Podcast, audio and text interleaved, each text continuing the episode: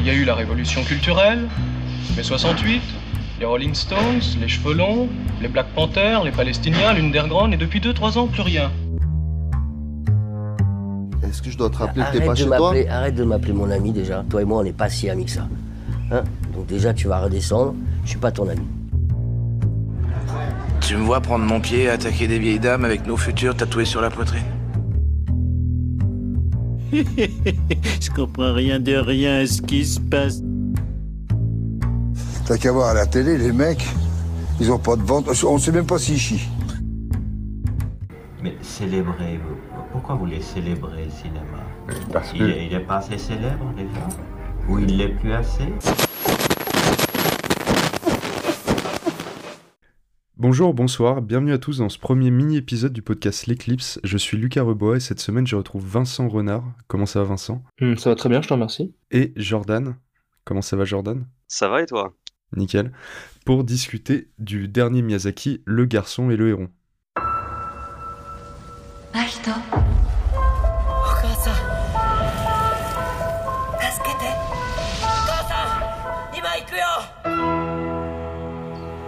私真人さんの新しいお母さんになるのよこのお屋敷には時々妙なことがありましてな真人助けて何人も死人や怪我人が Très librement inspiré du roman japonais de Genzaburo Yoshino. Et vous, comment vivrez-vous Paru en 1937, Le Garçon et le Héron nous narre l'histoire de Maito, un jeune garçon de 11 ans pendant la Seconde Guerre mondiale qui, après avoir perdu sa mère dans un incendie, doit quitter Tokyo pour partir vivre à la campagne dans le village où elle a grandi. Il s'installe avec son père dans un vieux manoir situé sur un immense domaine où il rencontre un héron cendré qui devient petit à petit son guide et l'aide au fil de ses découvertes et questionnements à comprendre le monde qui l'entoure et percer les mystères de la vie. Alors pour parler un peu de mon ressenti, on va dire que en général, j'aime beaucoup les films de Miyazaki. J'aime euh, admettre, euh, me confesser, euh, je suis plutôt assez fan des euh, productions qu'il fait. Et euh, Le Garçon et le Rond ne change pas vraiment grand-chose. C'est-à-dire qu'il y a tous les aspects qui me plaisent chez lui. Je ne vois pas grand-chose de nouveau, mais euh, je ne trouve pas qu'il ait suffisamment eu de répétition dans sa carrière pour que ça me dérange.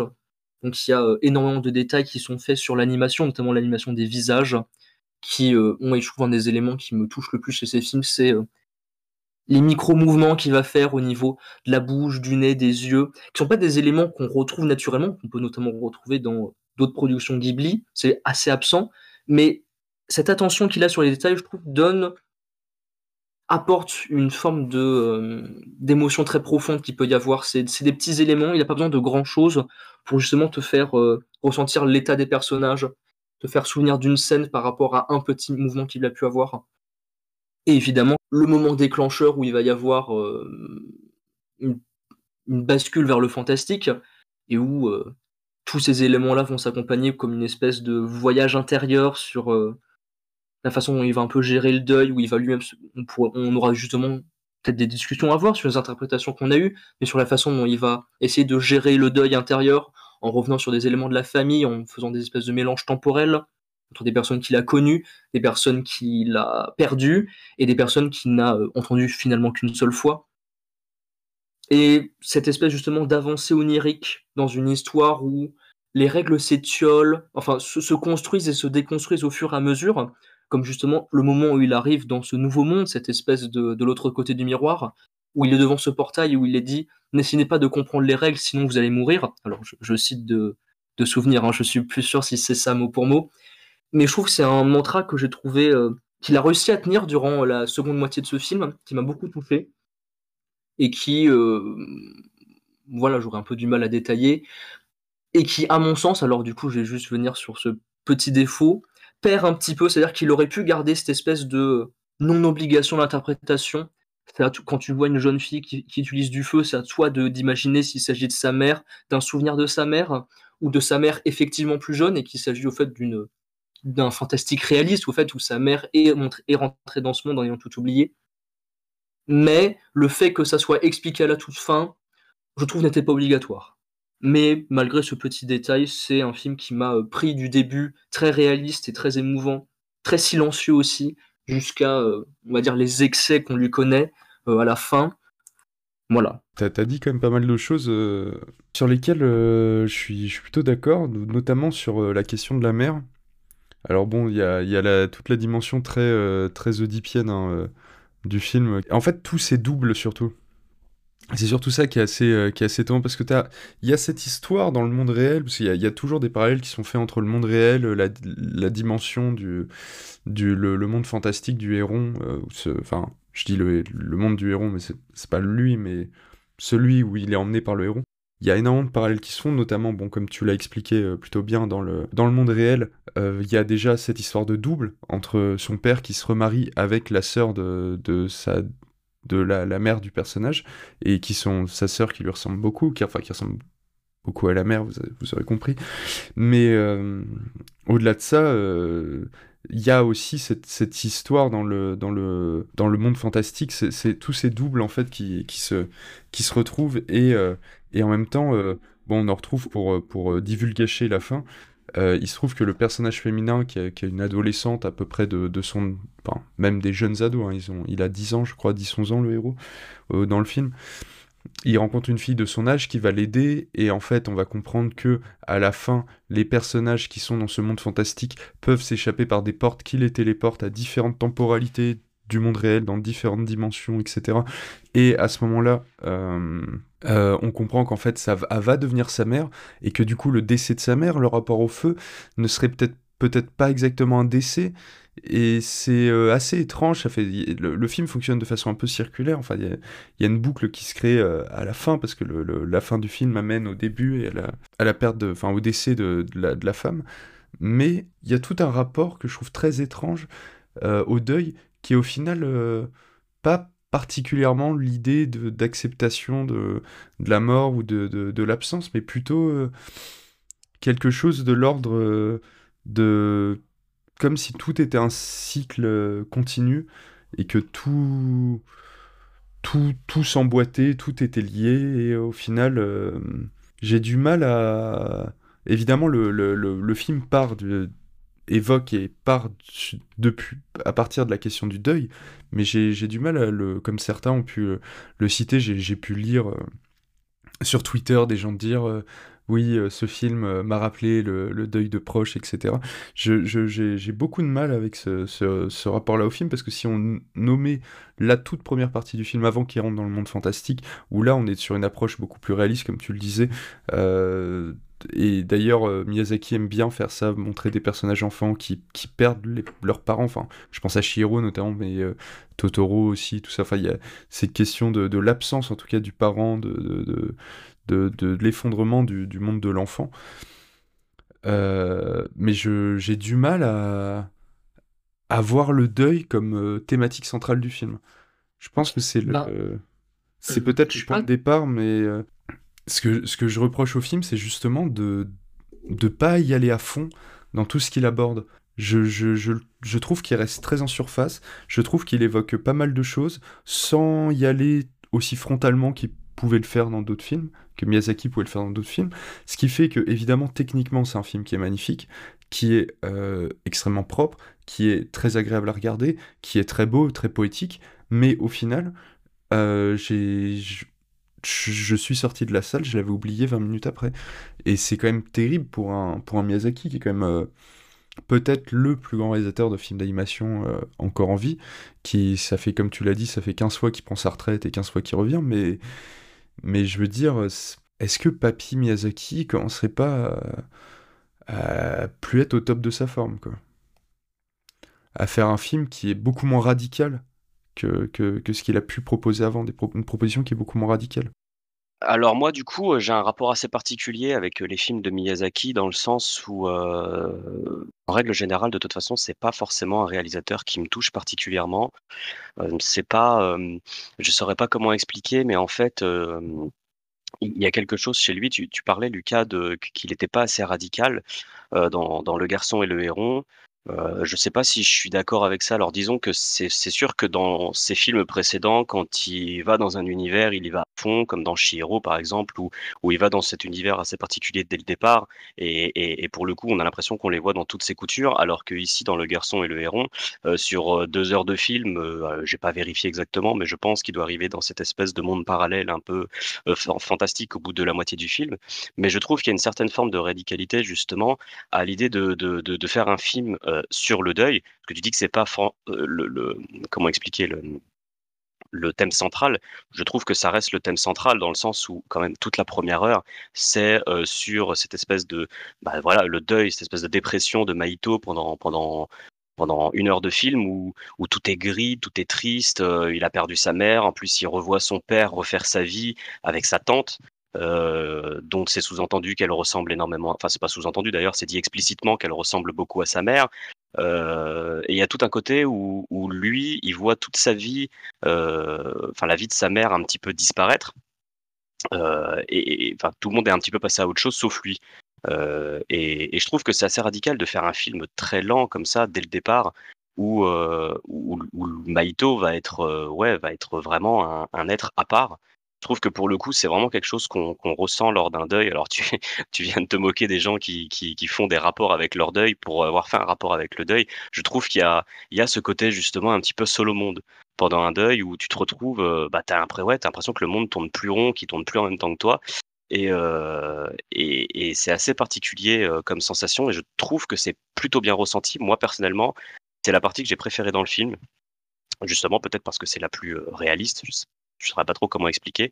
Et, c'est justement à partir du moment où il arrive dans cette espèce de, de, de monde un peu fantastique où un petit peu comme d'habitude avec euh, Miyazaki pour moi, je finis par décrocher où, où comme tu as dit, c'est très beau. Euh, techniquement, c'est hyper maîtrisé. euh, Miyazaki, il a vraiment, voilà, il- c'est vrai qu'il a un, certain don pour, euh, pour dépeindre des univers originaux, euh, fantastiques. Euh, le mec, il y croit à fond.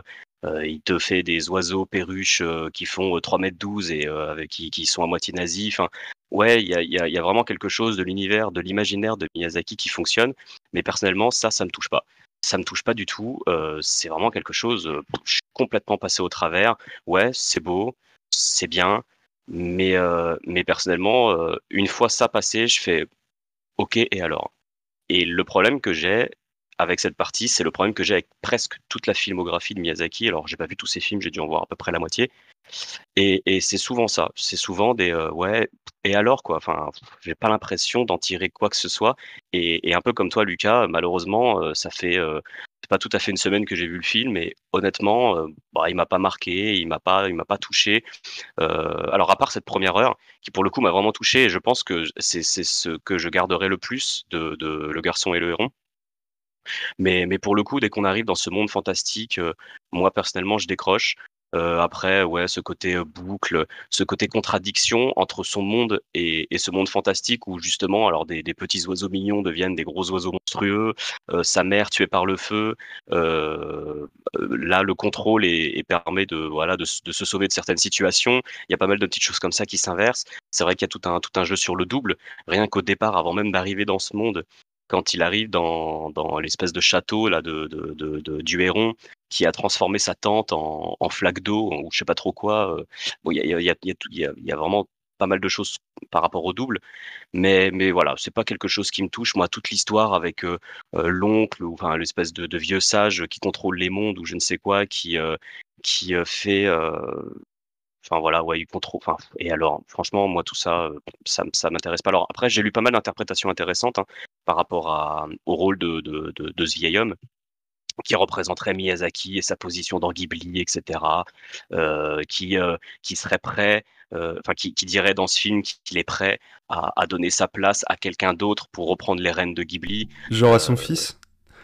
à genre à son fils. Alors j'espère pas parce que c'est Lopez. Les films de son fils sont catastrophiques. Enfin, pour le coup, euh, voilà, j'espère qu'il les donnera pas à son fils. Mais, euh, mais bon, après, si, si c'est ce message-là qui est donné, pourquoi pas?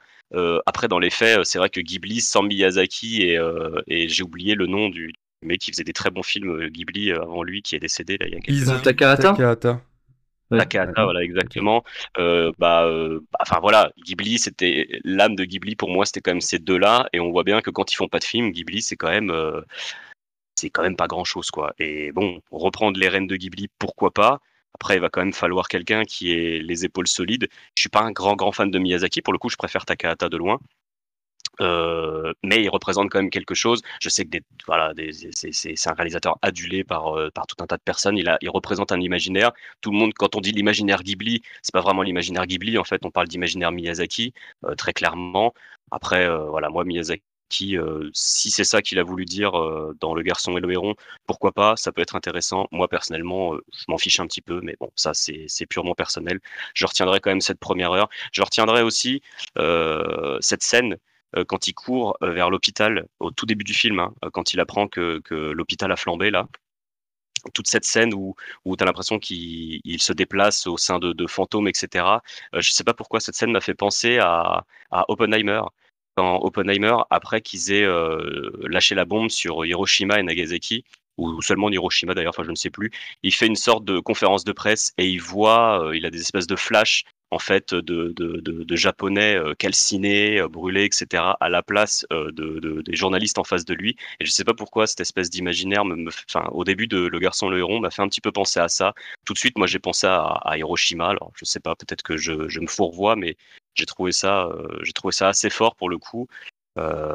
voilà. Après, c'est pas un film qui, qui va me marquer, malheureusement, comme presque aucun film de Miyazaki ne m'a marqué. Et voilà que je voulais répondre pour euh, juste une petite, un petit détail par rapport à, je pense que pour préciser ma pensée tout à l'heure, quand euh, sur laquelle mhm. tu rebondissais, sur le manque de radicalité et plutôt le, fait que ce soit pas un film euh, sur le deuil aussi radical que, que, que, ce à quoi on peut s'attendre avec Miyazaki. Alors je vais, je vais juste préciser un, peu plus ma, ma, ce que j'entends par là, c'est-à-dire que quand tu prends euh, des films comme euh, Chihiro, quand, déjà le, ce que tu disais, euh, juste pour venir là-dessus, Jordan, sur la première heure, c'était très intéressant parce que je suis d'accord, complètement d'accord avec, le fait que la première heure est la plus touchante et la plus, la plus, comment dire, la plus intéressante, c'est-à-dire celle avant que ça se passe dans le monde fantastique.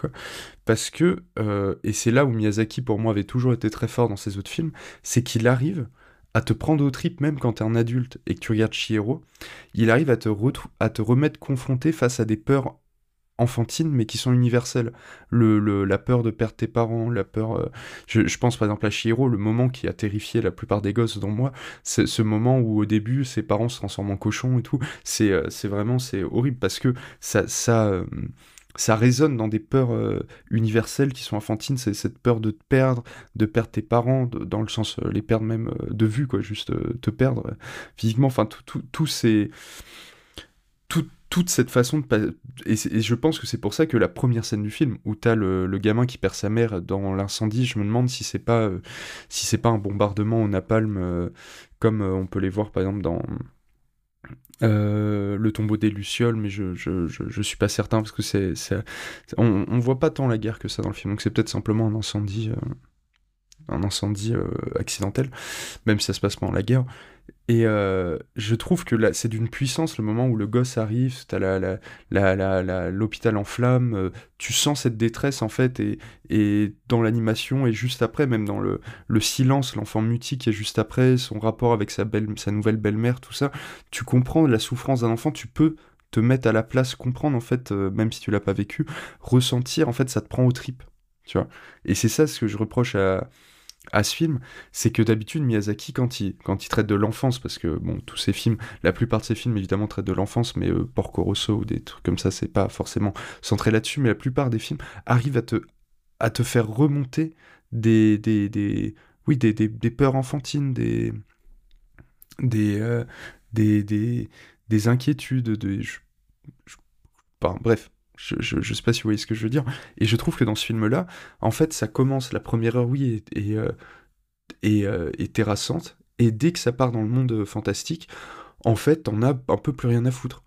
Et, euh, et c'est pour ça que, que la fin, comme je disais, qu'en fait, le deuil, c'est un processus long qui demanderait, comment dire, une forme d'acceptation. Et la façon dont euh, Maito, le héros, euh, finit par accepter la place de sa belle-mère, parce qu'il y a aussi cette question-là, c'est-à-dire qu'il y a aussi la question du remplacement. C'est pas un deuil comme un autre, c'est pour ça que c'est que, que c'est assez particulier de comparer ça avec n'importe quel deuil, de dire c'est vraiment le deuil d'une mère dans un contexte comme celui-ci, et qui du coup implique aussi... de la perte d'une mère. d'accepter euh, l'arrivée d'une nouvelle belle-mère, qui arrive dans aussi euh, simplement quelque chose qu'ont pu vivre euh, des enfants euh, dont les parents ont divorcé, simplement. Et, et le, le fait de d'être un peu d'un côté la troisième roue du carrosse de la famille, mais en même temps de, de devoir accepter la place de mère que prend cette, cette inconnue, ou en tout cas cette, cette, étrangère. Enfin, même si en l'occurrence c'est sa tante dans le film, mais il ne la, il ne la connaît pas au début du film, il la rencontre. Et je trouve ça très fort, que ce sont des thématiques très fortes, mais qu'en fait, c'est éclipsé d'un seul coup quand, euh, quand il va dans le monde fantastique, il part sauver sa belle-mère. Et ça arrive d'un seul coup comme ça, comme un cheveu sur la soupe. C'est-à-dire que il on n'assiste pas au processus en fait euh, d'acceptation euh, du deuil. On pourrait dire, c'est pour ça que j'ai du mal à dire que c'est un film dont le deuil est, autre chose que le, point de départ de, de l'intrigue, parce que j'ai pas ressenti dans mes tripes, j'entends, je ressentir euh, comme euh, comme je l'exprime au début, comme la façon dont Miyazaki arrive à le faire euh, aussi avec autant de brio dans ses précédents films. Là, je l'ai pas ressenti, j'ai pas ressenti cette douleur, j'ai pas ressenti ce cheminement intérieur, j'ai juste ressenti, ah oui, j'ai ressenti cette absence, comme tu disais, Snack, l'e- l'espèce de, dépression, de- du deuil, la colère et tout ça, je l'ai ressenti au début du gosse, mais à partir du moment où on passe dans ce monde qui est censé être euh, plus ou moins un monde euh, allégorique de tout ce qui se passe euh, dans le monde réel, et bah, euh, c'est- je ne ressentais plus rien du tout. Bon, je pense qu'on peut faire des parallèles, euh, là, là, vous, vous me direz, je, je viens de penser à ça, mais aussi euh, avec les oiseaux et tout, il y a quelque chose un petit peu, euh, la monarchie des oiseaux, là, ça m'a fait un petit peu penser au roi et l'oiseau, dans le le- l'esthétique. Mm, Oui, ça c'est des éléments qui sont. Bon, moi, je trouvais ça assez clair. Enfin, il avait déjà fait ça Il y avait avant. un hein. hommage, ouais. Je te laisse oui. dire ce que, sur ce que, ce que je disais, Vincent. Ben, là-dessus, je reviendrai en- sur un tout petit détail qu'avait dit Snack et que tu as aussi parlé sur euh, justement cette scène où euh, Maito va courir euh, jusqu'à l'hôpital en feu, qui justement, moi, m'a beaucoup fait penser à ce que pouvait faire Takahata, là où euh, Miyazaki avait, on va dire, une cohérence globale esthétique entre tous ses films, c'est-à-dire que même s'ils avaient des sujets différents, des personnages, etc., le visuel était toujours le même, alors que Takahata, ben, même si tous ses films ne sont pas égaux, il avait, lui, plus de recherche, on va dire, esthétique, il, expérimentait plus de choses, même avec des petits films comme Mes voisins, les Yamada, ou justement, comme le très connu, euh, Le conte de la princesse Kaguya. Là, je trouvais que c'était une petite incursion, je sais pas si c'est un hommage ou pas à son, euh, ami cinéaste euh, décédé, mais c'est vrai que c'est une scène qui a beaucoup marqué les gens, je pense surtout parce qu'elle est assez surprenante et elle est assez puissante par la, la différence qu'il fait avec tout le reste de sa carrière et de ce film. Maintenant, pour revenir, et j'entends un peu ce que ça peut être, c'est-à-dire que les films de Miyazaki, et celui-là surtout, c'est des films euh, très sensitifs, donc on peut justement euh, être pas du tout touché, comme Snack a pu dire, ou euh, être touché par certains films précédents et pas par celui-là, et je peux comprendre parce qu'il a une place assez particulière, dans le sens où il y a une vraie dichotomie entre la partie 1 et la partie 2, mais moi je suis pas tout à fait d'accord sur le fait que ça soit vraiment séparé et le fait qu'il n'y ait pas de lien. Parce que tous les éléments fantastiques commençaient à arriver déjà dès la partie 1, avant même qu'il rentre dans l'autre monde. Et justement, le personnage de Héron qui lui dit euh, Ta mère n'est pas morte, elle est encore là, et tu peux la revoir. Et je pense que c'est justement cet élément-là qui le fait aller dans le monde fantastique c'est que certes, il vient pour sauver sa tante, mais il se, il se dit finalement Je pourrais peut-être aussi sauver ma mère, je pourrais peut-être la retrouver. Ou peut-être même, et ça, justement, c'est là où. euh, Peut-être ça parle plus à l'intérieur, je pourrais peut-être échanger ma tante, quand bien même, euh, voilà, euh, elle, est avec le héron, si ça se trouve, il va pouvoir me proposer quelque chose d'intéressant. Et au moment où il va rentrer dans le monde, euh, dans l'autre monde, pour moi, c'est un moment où tu fais un choix, soit tu essayes vraiment de te plonger dedans et d'essayer de tout comprendre, soit tu te laisses un peu porter. Mais je peux tout à fait comprendre qu'on ne soit pas touché parce qu'il n'y a pas eu, on va dire, une, une installation aussi forte que ce qu'il pouvait y avoir dans Shiro, par exemple, ou dans des univers euh, un peu novateurs comme euh, Mononoke.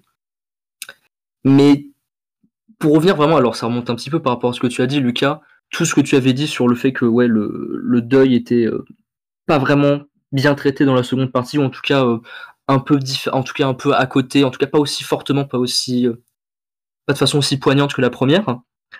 Ben je trouve que justement cette fin, ça donne une espèce de côté comment on pourrait dire ça pas absolutiste, mais euh, le croisement de ses temps, le fait qu'il arrive à revoir sa mère à une époque où euh, finalement elle, ne le connaissait pas encore, mais étrangement quand ils se parlent, tu ne sais évidemment c'est toujours un, aspect qui ne sera pas expliqué, mais moi je l'interprète comme si euh, quand bien même c'est une enfant, elle sait déjà qu'elle va avoir un enfant, elle sait déjà que ça va être le Maito qu'elle vient de rencontrer, et, et donc t'as un peu un côté Maito par, ce croisement des temps, par ce, cet homme vieux, sa, mère jeune, ou alors sa, sa, servante dans un entre-deux âges, lui justement, il se dit mais euh, tout ça peut-être c'est un peu inéluctable et c'est, euh, je pense, de façon, et là je suis assez d'accord, très rapide, une façon de présenter le deuil comme étant le fait d'accepter quelque chose qui n'aurait pas pu être autrement en fait.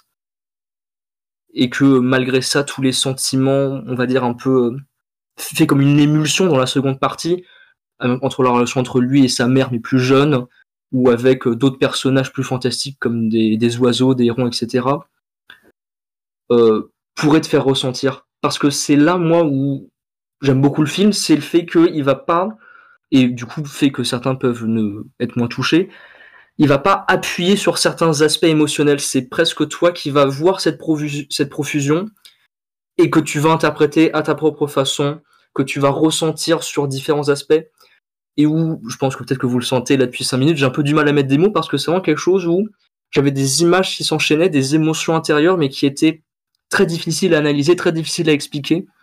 Et je peux comprendre que si on n'aime pas Miyazaki en général comme Snake, on se trouve pas touché, ou justement si jamais on n'est pas rentré dedans par un élément précis, et eh ben on n'arrive pas totalement à accrocher, on se retrouve assez hermétique à la chose. Mais voilà, là-dessus, je pense qu'on pourrait tous être d'accord. La première partie est vraiment une partie assez excellente et je suis moi-même plutôt tenté à l'apprécier par rapport à la seconde sur des, euh, micros-éléments. Mais par exemple, quand tu vois Maito euh, qui pendant une longue séquence totalement silencieuse où il est, euh, il va s'allonger sur son lit, tu le vois s'endormir et ensuite tu le vois avoir des larmes qui commencent à ressortir comme là comme peut-être des éléments que nous-mêmes on a pu sentir sur le fait de commencer à s'endormir, avoir des, mais pas totalement, avoir des souvenirs qui remontent et commencer à pleurer. C'est des petits éléments très réalistes, mais très forts. Et je pense que c'est peut-être justement sa grande force, c'est prendre des éléments euh, qui, comme tu l'as dit, pour Shiro étaient, on va dire, plus des peurs intérieures, mais là, plutôt des éléments, on va dire, de, de vie qu'on a pu avoir, qui euh, viennent énormément nous toucher, par rapport à une seconde partie, là, par contre, beaucoup plus en intérieur, et peut-être beaucoup plus, et trop, je ne sais pas, en tout cas moi ça ne m'a pas posé problème, peut-être trop en profondeur, hein, où il ne va pas assez euh, surligner ou creuser certains éléments euh, qui auraient été intéressants. J'avoue que c'est pas quelque chose qui m'a dérangé, mais euh, je trouve que les trois avis qu'on donne peuvent donner une, vision assez globale du film sur qu'est-ce qu'il propose et comment on peut l'interpréter personnellement. Donc je vais mettre un petit peu d'eau dans mon vin. Je, pense pas que euh, je, vais comment expliquer? J'ai peut-être donné la sensation que, que je n'aimais pas trop euh, Miyazaki. Euh, c'est pas que je n'aime pas euh, Miyazaki, c'est que en fait ces films ne me touchent pas. Enfin depuis tout à l'heure, enfin je fais un, constat. On parle de Porco Rosso, on parle de de on parle de Mononoke. Enfin je vais en faire sauter plus d'un en l'air. J'ai vu les films il y a quoi? Il y a un an ou deux ans, je sais plus. Je me rappelle quasiment de rien, de rien, de rien de tous ces films. Genre à part que Porco Rosso c'est un cochon que dans Shiro il y a des cochons et Mononoke à un moment donné il y a un grand loup machin. Mais en vrai je me rappelle de rien de ces films. Et en fait c'est vraiment le grand souci que j'ai avec euh, avec euh, Miyazaki. Euh, en règle générale c'est vraiment ouais il a des super univers il a il y a une certaine opulence visuelle dans ce qu'il montre, etc. Mais c'est vrai que ça, ne me touche pas. Et, pour revenir sur cette deuxième partie, moi, de, Le Garçon le Héron, je suis parfaitement d'accord avec Lucas, pour le coup, désolé Vincent, mais c'est vrai que ce côté, en fait, toute la partie acceptation du deuil, etc., je pense qu'elle y est, parce qu'en un sens, il, décide de faire remplacer sa mère entre guillemets par sa belle-mère, donc par sa tante. Euh, il y a même ce côté où, on, pourrait supposer que quand il laisse partir le double de sa mère, c'est une certaine manière de laisser partir sa mère.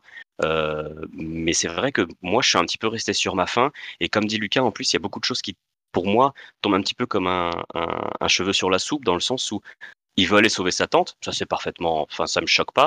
Et, c'est vrai qu'en fait, à partir du moment où il se donne cet objectif de vouloir sauver sa tante, qui a été euh, plus ou moins kidnappée par le, le héron, euh, bah en fait le film ne se base plus que sur ça. Et le reste ça va être des ouais des réminiscences visuelles de on va dire de son monde à lui dans le monde fantastique et inversement.